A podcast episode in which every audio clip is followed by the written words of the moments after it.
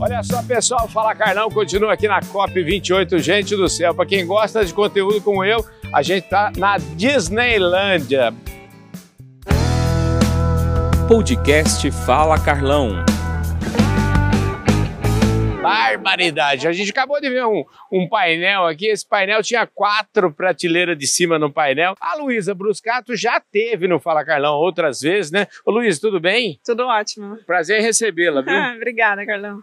Agora, a Sheila, que ontem um, algum é, conhecido dela falou: Ah, eu vou encontrar com a Sheilinha. Eu falei: Ó, oh, gente do céu.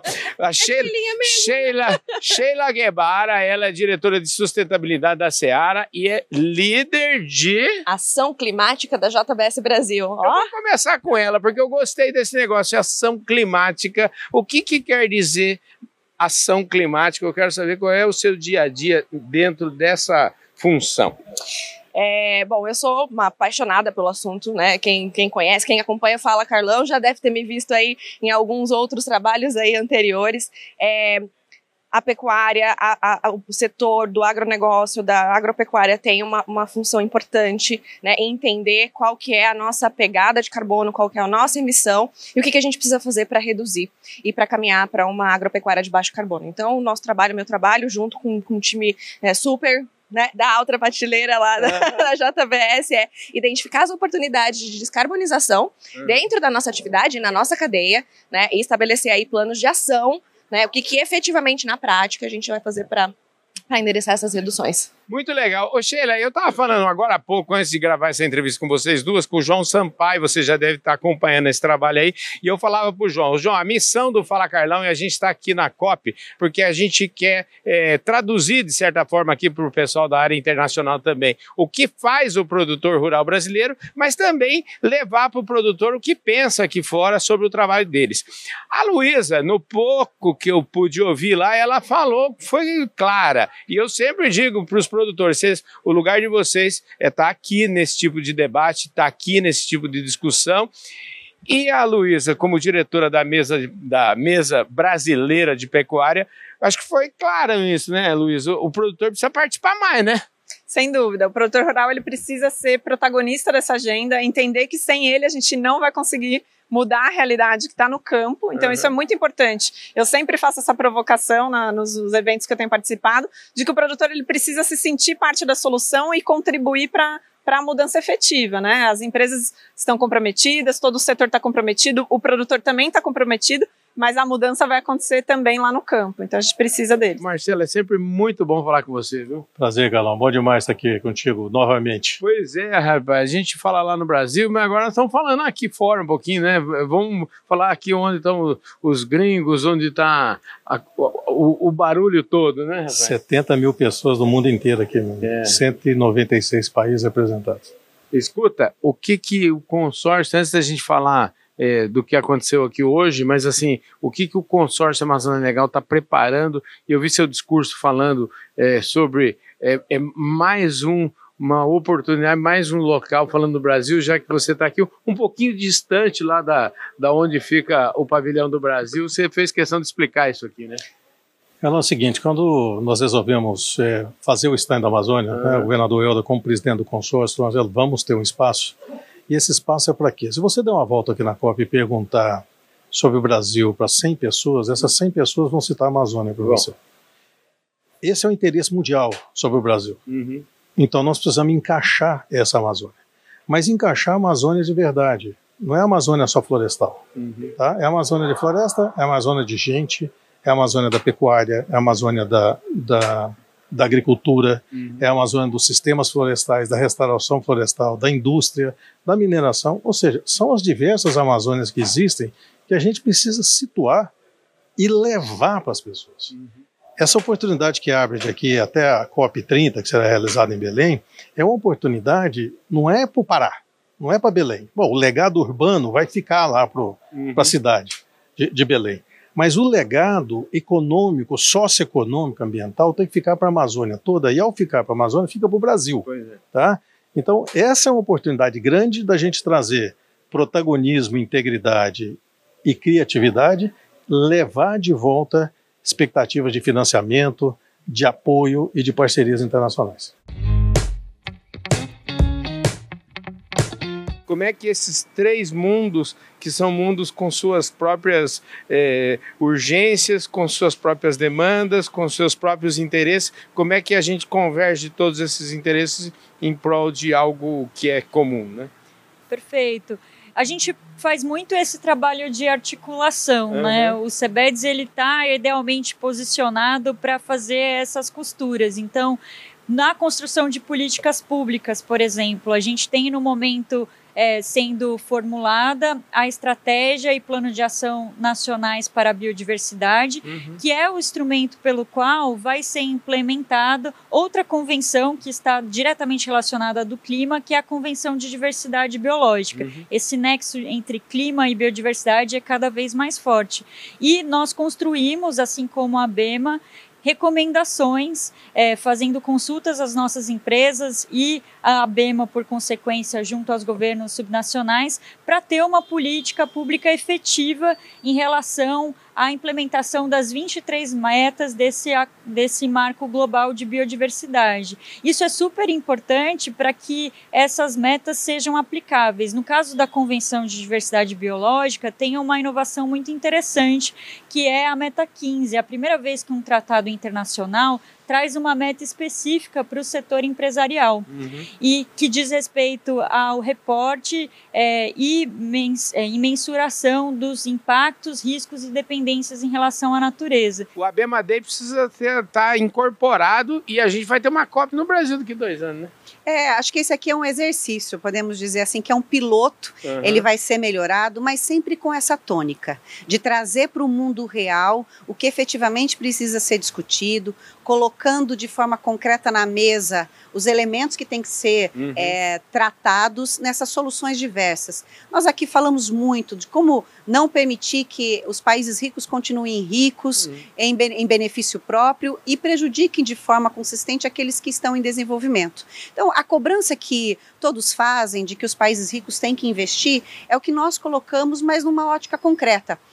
Existem projetos consistentes no Brasil. O Brasil é um exemplo uhum. de soluções que conciliam a natureza e o ser humano, mas isso precisa ser traduzido em ações reais, com investimentos em larga escala, já que nós estamos falando de um país continental, com seis biomas, com uma Amazônia gigante, mas que tem lá milhões de pessoas que precisam de saneamento, de água potável, de educação, de transporte, os mesmos benefícios e os mesmos elementos que qualquer ser humano no Brasil ou no mundo quer. Então, o que nós temos que fazer é essa discussão qualitativa uhum. e é isso que a Bema Day se propõe hoje nessa COP 28, mas que a gente se encontre de novo na COP29 e na COP30 no Brasil. Você sabe que eu, eu acho que eu nem falei, né? A gente está tão acostumado aqui a tá a essa informalidade aqui e eu nem falei que você é a presidente da, da associação, né? Já em segundo mandato, é isso? Vai até quando seu mandato? Nós, o mandato vai até 2020, 2025, agora até eu mesmo. é, o mandato vai até 2025, são dois anos. Essa Agora, em julho, nós fizemos uma renovação da diretoria. A diretoria da ABEMA é composta de um representante de cada região do país para garantir essa diversidade Sim. e que todos os elementos que distinguem do ponto de vista social, cultural e econômico sejam considerados na ABEMA. É, fazem parte da ABEMA 48 instituições, são 26 secretarias de Estado e 22 autarquias e fundações estaduais que executam a agenda ambiental no Brasil, ou seja, todos os órgãos estaduais de meio ambiente estão representados na ABEMA. Estávamos em 26 estados, somente o DF não estava aqui conosco hoje, então podem ver o tamanho e a importância da envergadura do evento aqui na COP28. Silvia, deixa, vamos aproveitar que a gente está fora do Brasil, a gente já falou tanto da Embrapa lá no Brasil, mas aproveitando o ensejo que a gente está falando direto aqui de Dubai, para falar um pouquinho sobre a internacionalização da Embrapa, da importância que a Embrapa está fora do Brasil. Isso é fundamental, eu acho. Bem, Carlão, eu acho que, é, eu acho que é, a COP dá oportunidade para a Embrapa mostrar o que a gente vem fazendo, né, desenvolvendo de tecnologias ah, sustentáveis, vamos dizer assim, e também né, o que a gente vem desenvolvendo nessa, nessa vertente da descarbonização das cadeias produtivas, uhum. né? A Embrapa vem desenvolvendo aí, por exemplo, uma calculadora de carbono, né, a Carbon Footprint. A gente já desenvolveu para várias culturas como soja, milho, e agora estamos avançando aí, inclusive para café, uhum. outras algodão e outras é, culturas, e, e, com tecnologias que a gente validou, está validando internacionalmente. Esse uhum. é o ponto. Eu acho que é, a gente precisa trazer dados, informações, métricas, indicadores, mas que sejam validadas internacionalmente. E a Embrapa tem um papel importante, né?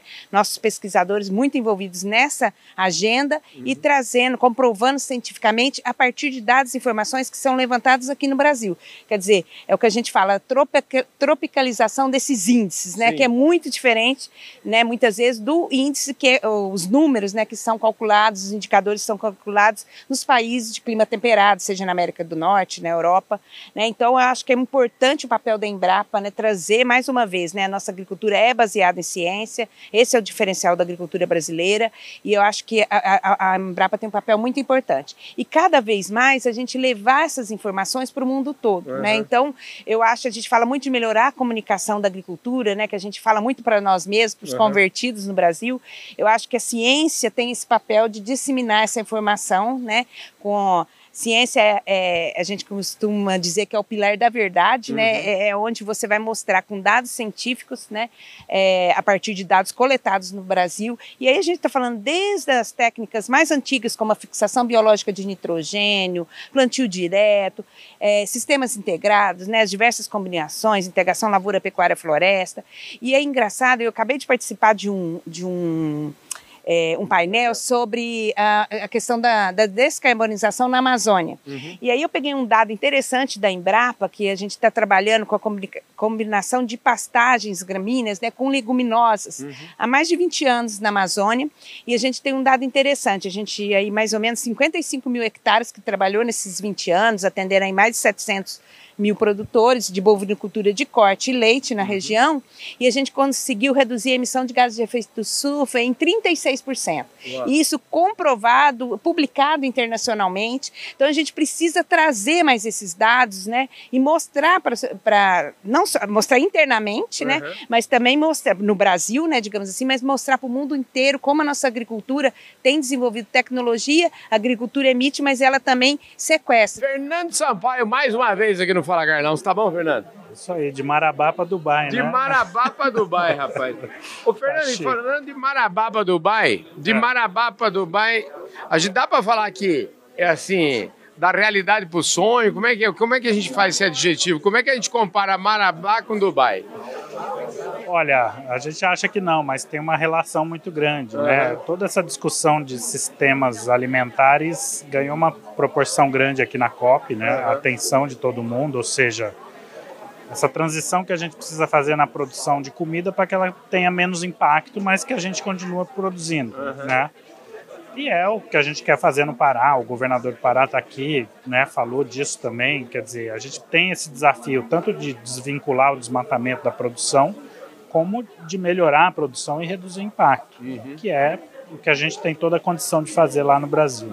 Está é, tá adiante, né? O Brasil, me parece, está adiante. Eu conversando com muita gente aqui, com todo mundo que eu converso aqui, o Brasil está diante de uma gigantesca oportunidade. É um gigantesco desafio, mas como todo desafio tem uma gigantesca oportunidade. Como é que a gente faz para efetivamente não perder uma oportunidade? Porque nós somos campeão de perder oportunidade também, né? É.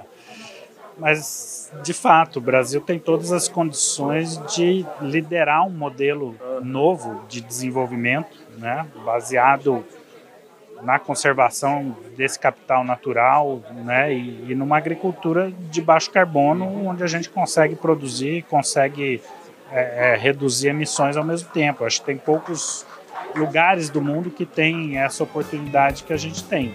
É isso aí, gente. Eu falei aqui com o Fernando Sampaio, que é diretor de sustentabilidade, o, o líder de sustentabilidade lá da BIEC, e esse foi mais um Fala Carlão aqui, direto de Dubai.